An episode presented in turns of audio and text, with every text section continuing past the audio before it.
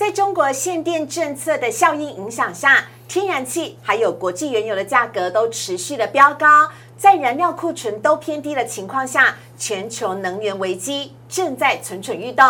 能源价格的飙升也牵动了通膨的预期。美国联准会从原本通膨呢是过度的现象，现在改口喽，改为是比预期还要来的严重。最近能源危机会引发怎样的连锁效应？又有哪一些转机的新能源股应该要先布局呢？今天林汉伟分析师告诉你，请锁定今天的股市热炒店。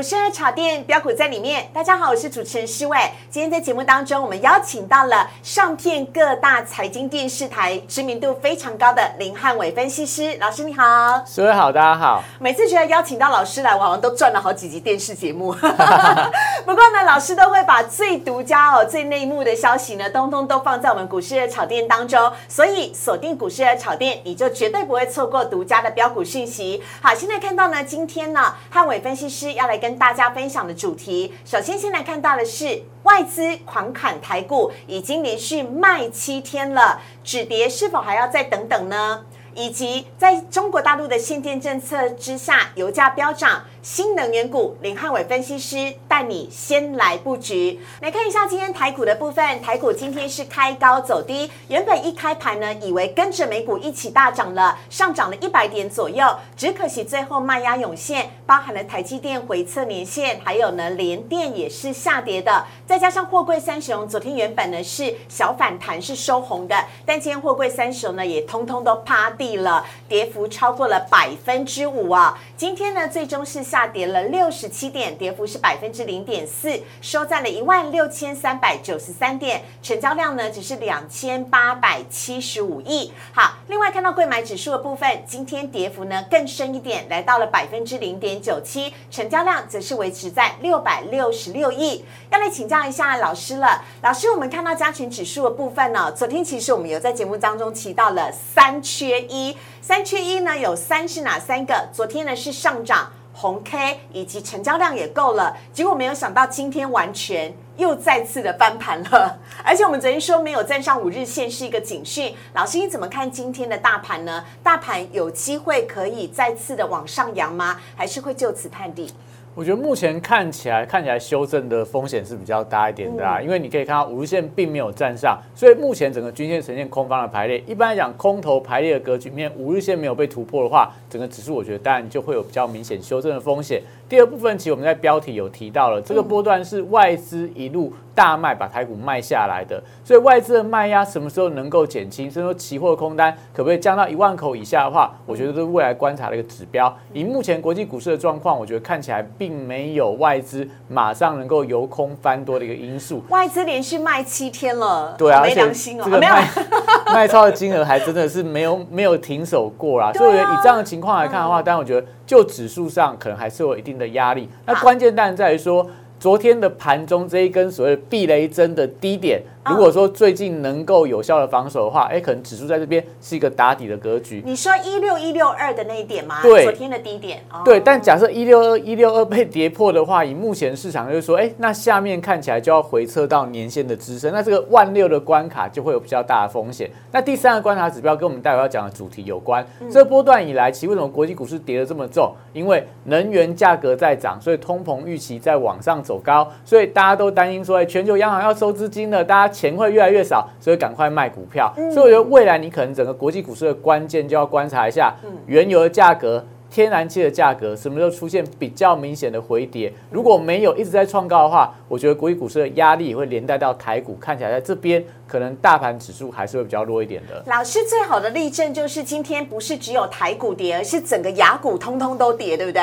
对。不是因为你知道我溺水，我就不能一个人溺，我要别人也一起溺水。所以大家都一样惨啊！现在只要在股票市场，不管你是外国人，不管你是中国人，不管是台湾人、香港人、韩国人、日本人，通都一样。只要你有玩股票，最近心情都非常的不好了。对，除了中国大陆还在放假，对，还在放假之外，我就不相信他礼拜五回来会很好，应该也不会太好了。所以就代表说，其实目前是全球股市共同面临到所谓的系统性的一个风险。所以这样的情况，当然我觉得还是要特别去关注到刚刚提到的三大重点，不管是五日线啊，不管是外资的筹码，甚至说在国际的一个原能源价格能不能出现回跌，我觉得是后续。大家要观察的重点。好的，接下来呢，我们要来请教一下汉伟老师了。因为呢，今天呢，包含了航运、货柜三雄，跌幅都超过了百分之五。所以，老师你怎么看航运股呢？我本来说，哎，要不要单独来看长荣或阳明？老师说啊，慢慢慢，弄赶快了，航运股都长一个样子，是不是？对，因为航运股，你把所有股票叫出来看，都是类似现在航运指数的一个线型啊。它现在来看的话，你可以看到很明显。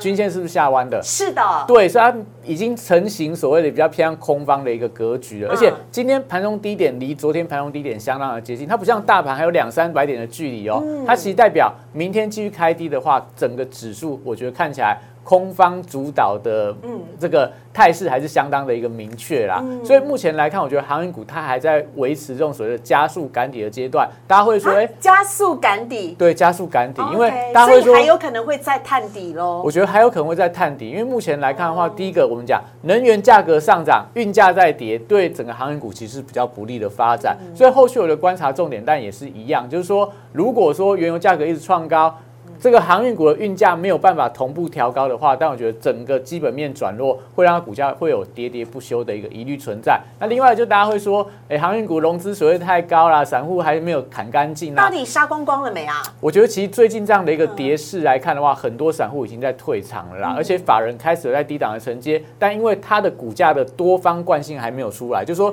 每天这个低点都跌破前一天的低点。这个所谓空方惯性还在，多方惯性还没扭转的情况里面，但我觉得整个它的整个指数或相关的大型的股票还是有探低的风险。但我觉得这个时间点大家可以稍微记一下，我认为到下个礼拜，可能下个礼拜四、礼拜五之后，整个航运股应该就会有一些。反弹的机会存在了，所以你说是双十国庆假期之后比较有之后，我觉得之后啦，可能就等到下个礼拜四、礼拜五之后，因为那个时候国际的运价大概报价会慢慢开出来嘛。这样说，中国的十一长假之后，很多工厂回来开工，开完工生产的货物就要开始往欧美去运送，爱上出去啦，对，爱上出去啊。所以这个运价，我觉得可能在这个礼拜，甚至说下个礼拜之后，它应该会有慢慢回稳、反弹，甚至回升的一个机会存在。所以运价一旦回升，那那我觉得对航运股来看的话，它的这个杀股票的利空就慢慢淡淡化掉了，所以我觉得这个它可以特别观察这一段时间里面，就从这个礼拜到下个礼拜三、礼拜四之这一段时间，我觉得大家可能就稍微忍耐一点啊。有手上有的人先不要急着做杀跌的动作。那如果你是融资水位比较高的人的话，可能这段时间你可能还是要。考虑一下，就是说要减码，甚至说要去终极啦，要准备要去终极。好，这是呢给我们的航海王朋友的提醒哦，很重要。好，接下来看到三大法人买卖超的部分。首先呢，看到三大法人合计呢已经是连续第七天的卖超了，卖超了两百六十六亿，而外资呢卖超的幅度也大幅的增加，来到了两百三十八亿。老师他一天卖的比一天还要来得多，唯一最值得依靠的是投信，因为投信是连六买买。超了二十二亿了，对，因为投信本身你要想想看，它有一些所谓代超基金在里面嘛，所以这最近这个外资连卖八大关股行库在买，投信也在买，代表本身所谓的。台湾的官方本土的资金看起来在这边有一些护盘的一个身影嘛？那下个礼拜又是这个双十的国庆，是一般来讲在国庆日之前，我觉得可能这个官方护盘力道也许会有加重的一个迹象，我觉得大家可以特别去观察一下。通常国庆日之前是涨还跌？呃，我觉得通常来讲的话，如果国庆日之前前一个礼拜大跌的话，国庆日那个礼拜通常会反弹，但反弹力道会不会很强，就看。政府做多的一个决心了啦。好，我们来看到呢，三外资买卖超的部分，今天呢，外资是买超了中信金、英业达、阳明、长荣跟元大金哦。好，外资呢是持续的买超了航运股，但是呢，卖超是卖超了面板、群创、联电、友达、中钢以及南亚科，都是大型的全支股。投信买卖超的部分，投信呢则是买了友达，这是土洋对坐，以及投信买了今天表现很好的台塑、雅聚以及全支股开发金跟永丰金卖。呢也是一样卖了联电、新希、华夏、中钢跟统一证，提供给大家来做参考。同时看到呢，等会老师要告诉大家的主题是新能源股，请大家跟着林汉伟老师一起布局。我们先稍微休息一下，进一段广告，请上网搜寻股市热炒店。按赞、订阅、分享，开启小铃铛。哪些股票会涨？哪些股票会跌？独家标股在哪里？股市热炒店告诉你。在中国限电政策的影响之下，天然气涨，国际原油也都涨，这时候该怎么办呢？有哪一些新能源股可以值得好好投资？我们有请林汉伟分析师来告诉大家，有请老师来跟我们聊聊新能源股要如何抢先布局。对，那首先我们从所谓的国际的政策跟这个能源的价格来看起啊，大家可以发现到最近大家市场沸沸扬扬在讲，就是说，哎，天然气的价格一直在创历史的新高，是欧洲天然气价格到今天下午还在创历史新高，当天可以涨二十三个百分点，哇，好多、哦，对，相当的可怕哦。所以今天在欧洲什么德国啦、荷兰呐，还是在这个什么。法国都调高他们的发电的价格哦，所以目前在欧洲，我觉得相当的可怕，就是说电价很高很高。还好他们现在这个夏天快过完了，不然我觉得可能这个欧洲人快要热死了。哎，冬天会开冷气、暖气啊，会开暖气，所以到。冬天那段时间，整个天然气价格，我觉得是非常难去想象说会涨到什么样的一个地地步啊。所以可以看到，最近国际能源的价格，特别在天然价格上涨的时候，它就导致了全球的股市出现比较明显的重挫。像今天下午的这个欧洲股市跌幅都两个百分点以上，就是因为大家担心说啊，天然气买不到了，发电的价格又很贵，未来所有的通膨的成本都大幅的增加，所以接下来欧洲央行可能要紧缩资金，对股市来讲造成非常大的一个冲击。所以全球通膨风险成为现阶段全市场最关注的一个重要的议题。那这个情况，我觉得主要还是在说整个政治氛围的改变嘛，因为现在从川普下任以后。拜登上任，全球就开始讲说，哎，我要绿能啊，我要减碳啊，我要环保啦，我要碳中和啦。本来川普是不在乎这一些的，对，川普在惯呢，但是拜登是有承诺对，因为川普就说温室气那一套是骗人，民主党骗人的伎俩啊，我尽量用化石燃料对全球影响不大嘛。但是后来发现到，哎，全球好像这个暖化情况有越来越严重，对，所以目前全球对碳中和议题的一个呃升温，就导致了你看中国在节能减碳啊，这个呃能耗能靠能控双靠嘛。然后在这个中国啊，在美国、在欧洲、在全球各地，甚至说台湾部分，都对这个碳的议题有开始持续在要求当中。那这样情况就导致了。大家不烧煤了，火力发电也不开始做，呃，比较明显的停工，甚至说核电的部分也开始做一个废除，所以全球能源安全目前面临到很大的一个挑战。哦，是这样的原因。那极端气候跟疫情呢？对，极端气候是最近你可以看到限电从中国开始，目前传到印度跟巴西都面临到所谓限电的一个危机。印度的部分，当然本身因为这个进口的价格上涨，所以导致它发电的情况成本太高，所以看起来有分区限电的状况。那巴西的部分是因为干旱的问题，巴西是以水力发电的大为为中的一个大国，那现在没有水了，所以它没有办法发电，所以现在就是印度啊、巴西啊、中国啊，在全球疯狂的在抢天然气，导致天然气价格。一直都跌不下来哦，是这样的原因，应该说极端气候导致没有办法好好的发电，天然气的价格上涨，各国都在抢电的状况之下。对，然后另外在疫情冲击的部分影响也很大，很多所谓的能源相关的矿场啊，甚至说能源运输相关的公司，都是因为工人懒疫，在家里面这个居家上班，或者说没有办法上班，导致这个运输业、物流业造成很大的一个冲击。像航运也是这样的状况。那在这样情况、这样背景里面，极端气候又导致一些所谓农产品的价格不断的走高，所以大家可以发现到，最近整个原物料价格开始蠢蠢欲动了。在油价、天然气的带动底下，像黄小玉啊，像一些基本金属的价格啊，其实最近都开始出现强烈的一个反弹。那我们讲这样状况会造成全球股市什么样的影响？甚至在第四季的部分，你要往哪些族群去做个布局？我们简单去说，第一个。如果通膨预期很高的话，大家就会预期联准会会升息啊，欧洲央行会升息，甚至说台湾的部分今天公布出来。的 CPI 物价指数哦，是。是比预期来的高很多，所以可能台湾的央行也会有一些动作啦。所以通膨预期越高的话，对整个科技股，对于这些呃高本益比的成长型的股票，它会相对是比较不利的。那如果说未来看到物价上涨，我们就可以想看看，在今年的四月份、五月份，这个钢铁人呐、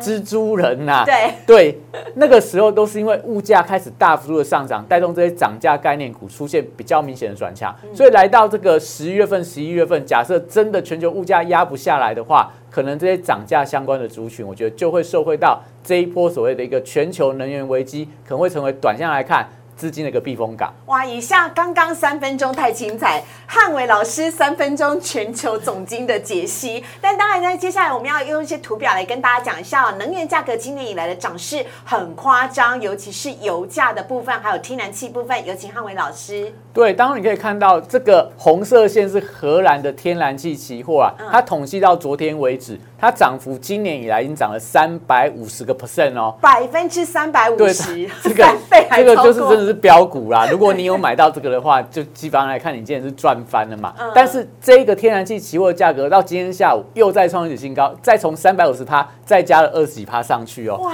所以非常的可怕。那接下来澳洲的煤炭期货跟目前的火力发电厂的成本有关。你看它今年涨了一百趴，嗯，布兰特原油期货今年涨了五十趴哦，所以代表说。不管从这个运输的原油到火力发电的这个煤炭，甚至到一些所谓的更往上的一个比较干净能源的天然气，所有的发电成本都大幅度的上涨，所以你可以想象得到，就是说很多厂商目前面临到成本上升的压力其实相当的重。那再往下一页来看，目前来看，我们讲说为什么这个原油的价格涨啊，天然气价格涨，跟这个央行政策、跟科技股、跟全球股市有什么样的关系？这张图表就跟大家讲。能源的价格影响其实相当的广泛，因为它是所有的工业、所有的呃所谓生产非常重要的一个原物料嘛。所以当能源价格在涨的时候，它影响全球通膨的力道会非常的强。所以看到这这张图表有两个颜色线，深蓝色是能源它的一个年增率，是那浅蓝色是这个所谓的一个 CPI 的一个年增率，也就代表说，当能源年增率先往上走的话，后面 CPI 年增率会大幅度的上升。所以我们现在看到刚前面的这个。天然气啊、煤炭啊、原油价格往上走之后，你就可以想象得到，为什么现在全球的央行都有点坐不太住，就说啊，通膨压力不是暂时的啦，我们可能要未来要去调整一些所谓的一个货币的政策，所以就代表说，现在到这个可能第四季的季底，甚至说下个月的联准会的利率决策会议上面，如果你看到这些相关的能源的价格都往上冲高的话，十一月份的缩表，甚至说明年的升息，我都觉得都是。在所难免呐，那这时候我觉得对整个资金面会造成比较大的一个冲击。那我们再往下一页来看，现在就要跟大家讲了。我觉得简单去讲那么多有的没的东西，你只要看这两个指标就好了。对，这两个指标，第一个叫做美元指数，在上面的图表上面这一个，下面叫做美国十年期公债值利率。美元指数就反映到全球对于所谓的联准会的升息啊，对于避险的情绪的一个呃反应。当美元指数在走高的话，大家就可以知道说，因为很多原物料报价都是用美元来报价，所以美元越贵，原料价格就会越便宜。所以当美元在走高的话，会影响到原物料报价出现下跌的情况。这时候可能对于这些所谓报价股啊、钢铁股、水泥股。纺织股，或者说在一些所谓说话股，它就会造成不利的一个影响。那下面可以看到，美国十年期公债值率如果一旦走高的话，它会压低电子股的本益比。所以最近大家可以发现到，你听到什么利率走高，然后什么尖压股就崩盘，对，都跟。今年三月就是这样，三四月的时候，十年期公债殖利率走扬到百分之一点六吧，我记得。对，那个时候整个科技股就跌得很重，但那个时候你可以看到，那个时候美元是往下跌的，所以那个时候整个船产股就接棒，所以才会有航海王的诞生啊，才会有钢铁人诞生，都是因为那个时候资金是因为利率走高不利电子股，所以资金就转进来当航海王。转进来当钢铁人，但最近的情况你可以发现到，利率相对在七八月份是往下探低的啊，所以七月份开始，你有没有看到台湾的航运股啊，台湾钢铁股就出现了比较明显的走跌，那反而这个什么？晶圆代工的台积电、联电啊，或者说什么细制裁的 IP 股的部分，都是在七八月份开始转强。我觉得都跟全球资金的喜好度有关。所以你可以发现到，目前利率在走高的过程里面，当然我觉得对电子股相对是比较不利的。所以最近你可以发现到，台湾很多的大型的电子股走势比较弱，我觉得跟利率走高有关。那你可以发现到。最近为什么台股特别的弱，或全球股市都特别的弱？因为船产也不行，电子也不行。我这样看就知道。思维就提到重，你要把我讲的要讲的跟比较破掉，是不是？对啊，因为你看没人走高不利船产，利率走高不利电子。我小时候，那我还可以买什么？现在看起来好像，我觉得老实说了，如果利率再走高下去的话，金融股我觉得是大家可以考虑的资金的避风港，因为利率走高代表金融股的利差会扩大嘛，所以我觉得这个是大家可以持续关注到的。就是说，假设你真的发现船产也不能买。电子也不能买，这时候我觉得金融股可能会成为资金的避风港。那目前的状况来看的话，就是最近的美元指数走势没有那么强了，所以台湾的一些相关的传产股开始有一些反弹的，呃，反弹的一个空间出来。但我们讲重点还是在于说，既然所谓全球的能源的价格往上飙高，我们看到电价不断的走高，这时候替代能源、再生能源。绿色能源、洁净能源这样的一个需求会大幅度一个暴增，所以我们这边帮大家准备了五档，我觉得可能未来很有机会会受惠到这些能源价格不断创高，而有机会出现转单转机题材的个股。那很快带大家看过一次，像。风力发电的九九五八四季钢，它有风力发电特殊钢材的需求，所以其实这几年只要风力发电在涨的时候，九九五八四季钢就是当中的代表。对，那三六九月硕和的话，它有太阳能电动车跟红海集团三个题材，新闻报很多很多，所以我觉得也可以特别留意它了。就未来整个所谓太阳能需求一旦上来的话，但硕和我觉得它未来就有转机的题材。太极的部分则是有太阳能跟第三代半导体双题材的加持，我觉得也可以特别的留意。台达电部分的话，它本身是做所谓能源管理系统的供应商，代表说各国如果要广建这些相关的呃储电站啊或供电站的部分的话，我觉得台达电都受惠到当中的商机。台区的部分的话，则是受惠到整个中国限电的影响，所以相关的塑化原料开始停产了，对台厂是有利的。那另外，因为太阳能需求开始增加，所以导致整个太阳能相关重要原料里面的 EVA 的报价。最近一直往上创高，所以台剧、雅剧啊，你可以看到最近其实投信一直都在买超当中。那台剧是其中最具代表性的龙头股喽，因为它是台剧集团呐，就是说台剧集团下面有雅剧啊，也有这个乐风啊，所以我们指它举它出来当所谓当中的一个指标，我觉得大家可以特别的留意它。那我们看它其他这几档股票的一个线图。首先先看到的是世纪钢，只要讲到有关于风力发电，几乎就会讲到世纪。对，大家就风力发电就想到世纪钢，所以世纪钢股价在最近的风力发电股票。里面走势是最强的。那虽然说今天看起来有点创高之后出现了黑 K 棒的一个压回，而且有好长一根上影线哦，那根避雷针。对，而且它还伴随着一个大量，代表今天对今天我觉得在高档一定有人在做一些所谓出脱换手这个动作。但我觉得观察指标在于说它有没有跌破五日线。没有，没有跌破五日线嘛？它每天的高点有没有越过前一天的高点啊？有，所以它多方惯性还在啊。所以我觉得你可以给它两天到三天的时间。最好的买点是，你看它每次打到无限的关卡，就容易出现往上拉高。是，所以你不要急着做一个追高，你可以观察一下，如果明天再打到无限，再往上弹之后，三天之内越过今天盘中高点，我觉得它是有机会再往上冲高的。OK，好，所以要值得观察一下，不要一直往前冲哦。好，下一档案来看到是硕和，对，硕和部分其实上礼拜相当的热。啦，一度这个好像看起来是打底成功，有一点那种双 W 底成型的一个意味。对，但没想到上个礼拜五、这个礼拜连续两根的一个重挫，又回到礼拜一是大黑 K 耶。对，我觉得主要在说，因为礼拜的时候整个资金出现比较明显的这种恐慌性的一个卖压，所以很多好的股票、坏的股票通通杀到所谓的相对地板区，成交量也大幅增加了。对，那以目前的情况来看的话，你可以看到这两天看起来硕和股价有一点点。再度往上做一个攀升的一个动作。那我们刚刚讲到嘛，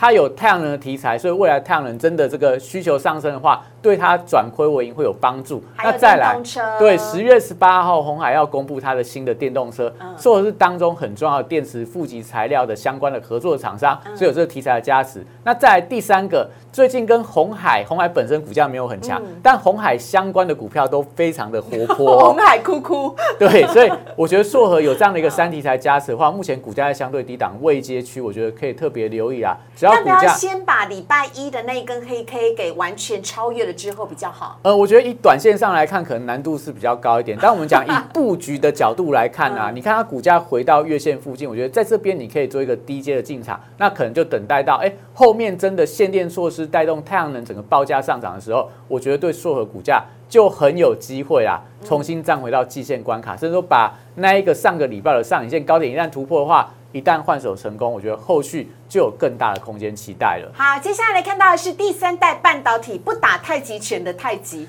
对，那太极其实大家最近大家都只关注它是第三代半导体的这个题材对耶，我不晓得它还有跟那个新能源概念股相关。其实以前太极都是太阳能类股啦。哦，是哦。对，它以前就是做太阳能相关的模组厂嘛。但是因为它搭上第三代半导体的题材，所以它股价走势相当的强嘛。那最近你看它股价。一样也是随着大盘拉回，打到这个季线的一个支撑，就出现了一个止稳的一个现象。是，对，所以以这样的状况来看的话，也代表说你可以把季线当做它低阶的一个买点，只要不破，你可以低阶它，等它股价有没有机会突破无限的反压，我觉得是有这样的一个想象空间存在。因为太阳能，我觉得后续看好。第三半导体又是盘面上的热点所在，所以我觉得这张股票你可以特别去留意它，也是双题材就对了。对，哈好，接下来呢看到下一档呢是台达电，这是我们的老字号了。对，台达电，你绩优股，你不管说什么这个。台湾的 ESG 的标杆企业啦，或者说整个企业活力相当的稳定，但股价真的走势是比较疲弱一点的。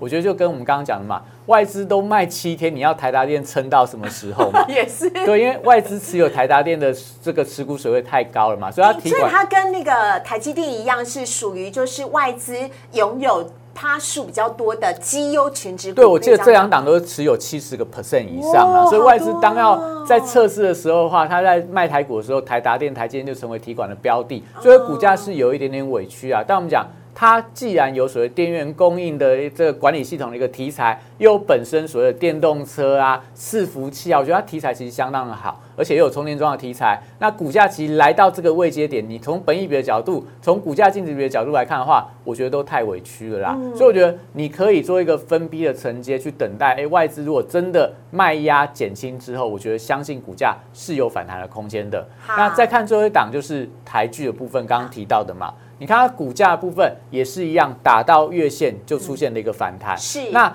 目前，但我觉得股价在这个五日线还是呈现下弯的格局里面，大家就等待一下，哪一天它股价能够正式站回到五日线的一个反压之上，我觉得股价就有机会重新回到多方的一个轨道。那目前可以看到。月线既然没有被跌破，大家就简单把月线当做低档的支撑区，不破之前，我觉得都还有机会再往上去做一个挑战的动作。好，最后呢，邀请老师来帮我们大家做一个总结哦，因为呢，你知道我们是那个。目光比较短浅 的 投资朋友，不是啊，我们看比较近一点。老师，呃，接下来这两个礼拜，如果在全球的总金情势下还不会有太大的改变的话，可以怎么样的来布局，或者是说第四季怎么布局会比较好呢？您怎么建议？呃，我觉得现在风这个。方向非常明确，就是说电力一定会涨价，不管是在所谓全球的市场、中国啊，甚至说台湾，我觉得电力都有涨价的空间，所以它会带动未来的风力发电跟太阳能的需求。我觉得很明确，在明年我觉得会有。大幅度的一个成长，所以这时候你可以看到第四季你要去布局明年有机会成长的产业，但风力发电跟太阳能族群第一个位阶都够低，而且股价都有整理过后有再转强的一个趋势，所以像世纪钢、硕和、太极，我觉得都可以特别的留意。那台剧的部分，因为它另外一块是受到塑化原料报价的一个影响，所以我觉得可能就留意到，如果原油的价格在涨，相关的塑化原料的价格也在涨的话。台剧应该也有机会，那台达电部分可能就要稍微再耐心等待一下，跟外资比较息息相关对，等待外资的卖啊。但台达电是一个好公司啊，说你这是个。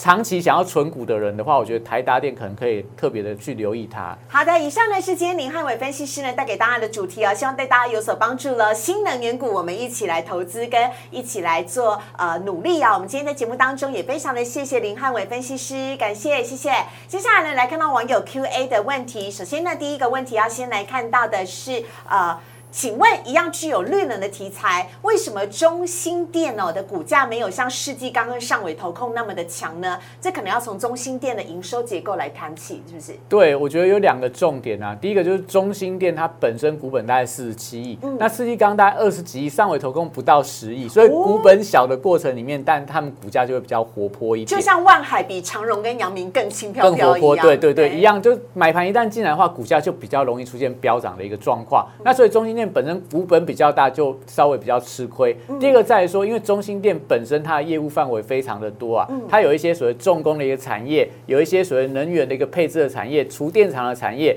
那也有一些所谓相关的发电机的产业。我查了，发现连嘟嘟房都他们家。对，停车场还有充电桩，你会发现到它题材真的很多，但股本大就很难集中火力去炒作一个题材，所以股价我觉得稍微是比较委屈一点，就是说因为它具备太多题材，股本又大，所以好像大家就不太容易把它归类为所谓风力发。电股或太阳能类股，那我觉得以它的一个题材跟股价位阶来看，大家还是可以特别留意啊。既然是多题材，那什么时候会出现比较容易的一个强势的发动，就是在于说，假设大盘回到多头的时候，什么题材都有份的股票就容易涨。那大盘现在没有回到多头，你就要去集中到这种所谓的一个像世纪钢吗对比较纯纯种的这种所谓的风力发电股，我觉得表现会比较彪悍一点啦。好，所以我们还没有讲的是下面这一档上尾投控，最近也很彪哎、对都跟上尾投控世纪钢并呃并呃相提并论。对，但你可以发现到世纪钢其实是领先上尾投控创高的，所以上尾投控我觉得是有一点点被四一钢带起来的。那股价线型都相当的一个接近啊，所以大家可以留意到，就是说明天假设四一钢能够转强，那上海投控续强的话，整个风力发电的整体族群，我觉得应该看起来都还有比较好的一个表现的空间。那中心店我觉得就稍微等一下，股价位阶低，我觉得你可以低档的布局它，但是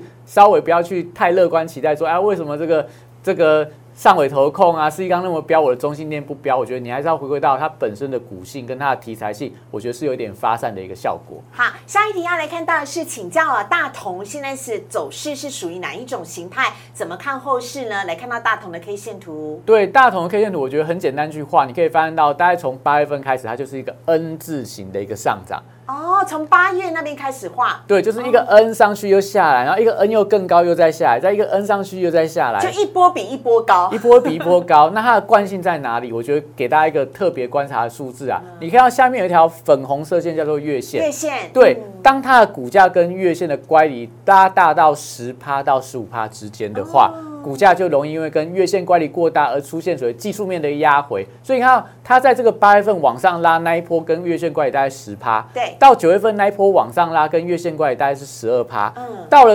九月底攻到三十五点六那一波，月线乖离大概是十七趴，嗯所以你大概就抓那个平均范围，就抓十二趴到十五趴。当股价已经涨到跟月线之间的距离，像现在月线是三十一点四九块嘛，所以你往上乘这个乘十二趴上去的话，差不多也差不多在三十六块左右。而且它感觉又端上去了，今天涨幅百分之一点对，所以它越接近到那个十二到十五趴区间，你就先不要做追加的动作，你应该等它回到月线关卡再做进场。所以目前的位置来看的话，好像还有空间呐，所以我觉得还是可以持续留意它。好，来看到最后一题呢，是红海。红海从上个礼拜就一直跌，昨天好还收十字线，怎么看？趋势会往上吗？我要替红海哭。今天报纸头版头条是红海营收很好哎，结果都没有表现在股价上面，是怎么回事呢？对，就是红海长得再漂亮，但外资不买单也没有用啊，因为外资就是一路在卖这些大型的电子全指股嘛，所以虽然说营收很好，这市场都知道的一个消息但外资不买单，股价我觉得就容易喋喋不休。那另外红海你可以发现到，它其实题材很多嘛，低轨卫星的跟它的台航有关，对。电动车本身跟玉龙的合作，所以这个十月十八号科技大家也对它有所期待，但股价就一直都不涨。对，我觉得它的问题就在于说，因为它本身苹果占的营收太高了啦，哦所以虽然有新的题材带动，但因为苹果假设股价不好，大家对苹果新机没有期待的话，红海就会比较委屈一点。所以我觉得可能红海本身的股价能够不破低，就是算是相对呃比较强势的表现了。那你反而可以留意到你本来要讲庆幸是不是？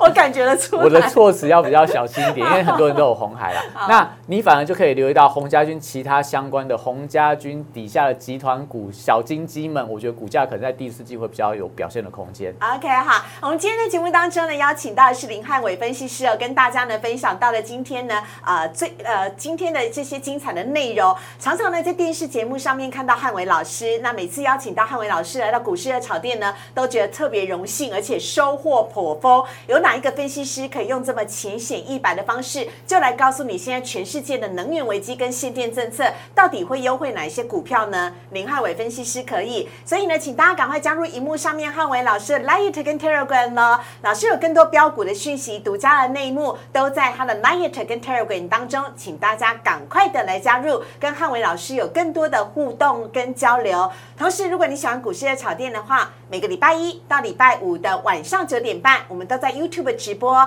请大家帮我们订阅、按赞、分享以及开启小铃铛，这样每天晚上都可以收到节目直播的通知喽。非常欢迎大家的加入，有任何的问题也都可以留言。我们在节目当中非常谢谢汉伟老师，谢谢老师，谢谢谢谢，谢谢，拜拜，拜拜。